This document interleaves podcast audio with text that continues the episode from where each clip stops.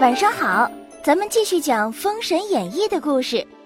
上集讲到，周文王姬昌在武成王黄飞虎的帮助下逃出了朝歌，准备返回西岐。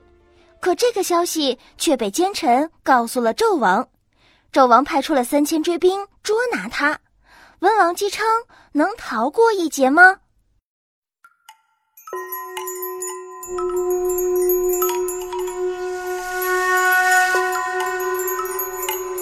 南山的云中子正在打坐，忽然觉得有一丝不祥之气从眼前闪过，急忙屈指一算，原来是姬昌有难。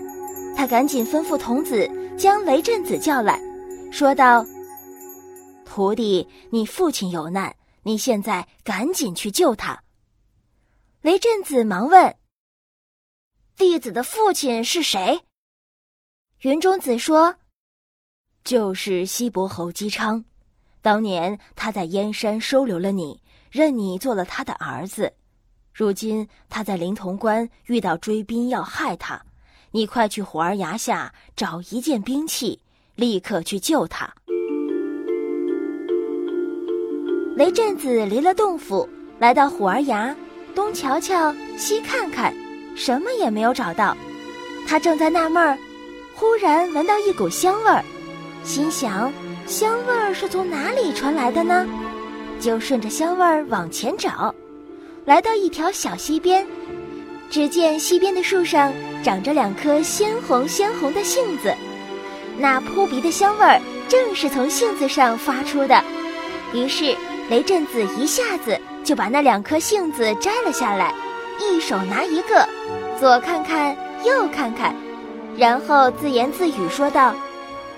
我吃一个，再给师傅留一个，然后就张开嘴就吃了一个。谁知道这杏子甘甜无比，雷震子吃了一颗，忍不住又想吃第二颗。他眼睛看着杏子，直流口水，不知不觉他又将第二颗杏子咬了一大口。等他反应过来的时候，不禁大喊了一声：“哎呀！”这是留给我师傅的，怎么不小心又被我吃了一口？也罢也罢，谁让我师傅没有口福呢？然后三口两口就将这颗杏子也吞了下去。这时他突然觉得身上有些怪怪的，左肋下一声猛响，忽然长出一只翅膀来。雷震子大叫一声：“不好了！”用力去揪。可是右肋下也长出了一只翅膀来，雷震子吓得不知所措，一屁股坐在了地上。他又明显感觉到自己正往高往大的长，不禁用手摸了摸脸，这一摸可是不得了，怎么鼻子眼睛也变了样，又大又粗的？雷震子急忙跑到溪边，往水里一照，我的天哪！水里映出的那个人是个高鼻子、长牙齿、青脸面、红头发的人，自己怎么会变成这副模样？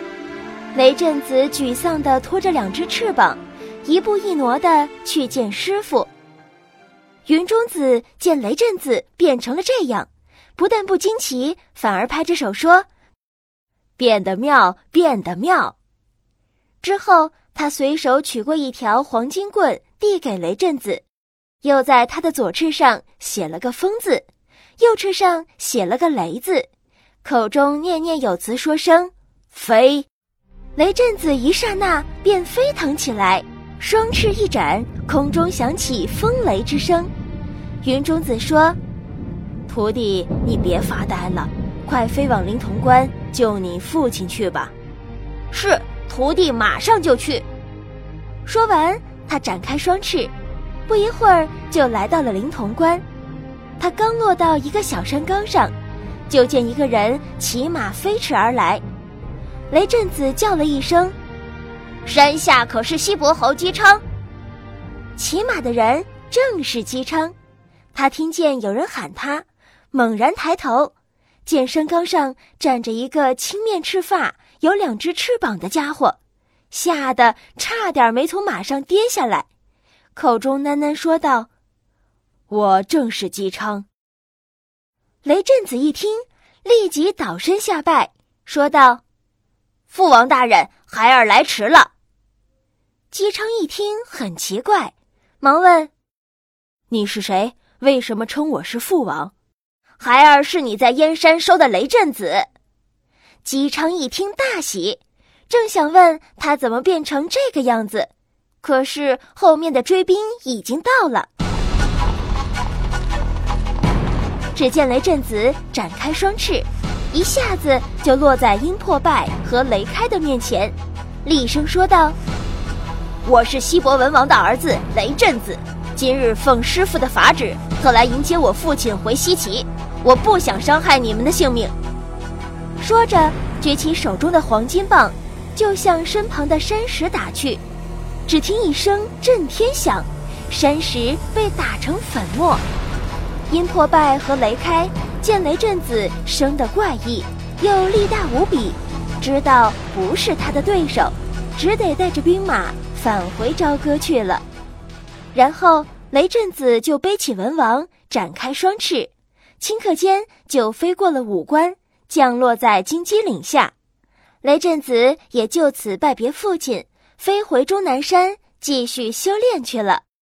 姬昌回到西岐，接见了文武大臣和各位公子，他想起了惨死在朝歌的伯邑考，只觉得心头一阵酸楚，接着大叫一声：“疼煞我也！”便一连吐出三块肉饼来。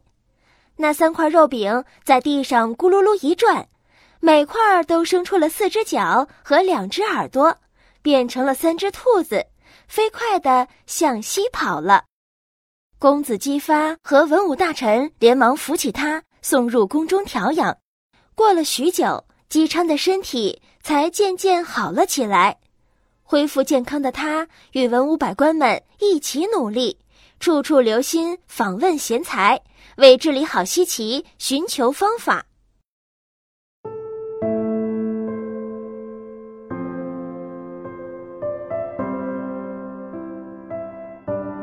斗转星移，岁月流失，不知不觉又是春暖花开的季节。一天，姜子牙坐在溪边垂钓，随口就唱了一首歌。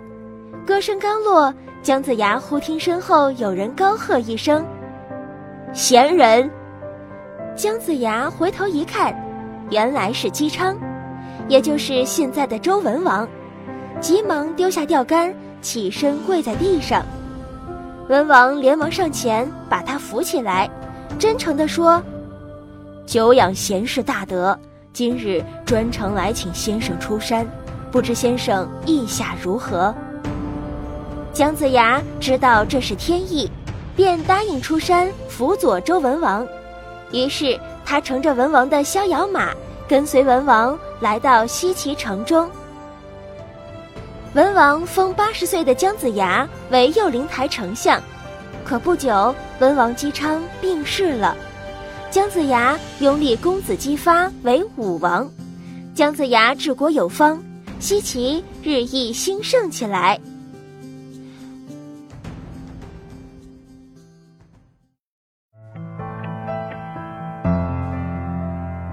可惜的是，文王姬昌去世了。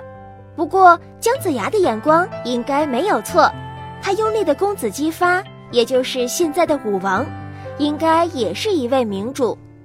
武王是女娲娘娘所说的那位能够讨伐商纣的人吗？我们明天接着讲。晚安。